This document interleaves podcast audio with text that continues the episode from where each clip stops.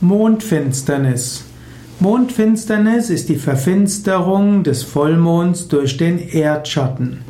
Wenn bei Vollmond die Erde sich zwischen Mond und Sonne stellt, dann entsteht eine, Voll eine Mondfinsternis. Die Mondfinsternis hat äh, eine besondere Faszination für Menschen, ähnlich wie die Sonnenfinsternis. Wenn du bei Mondfinsternis äh, in einem meditativen Zustand bist, fällt es dir leicht, in eine mystische Stimmung zu kommen.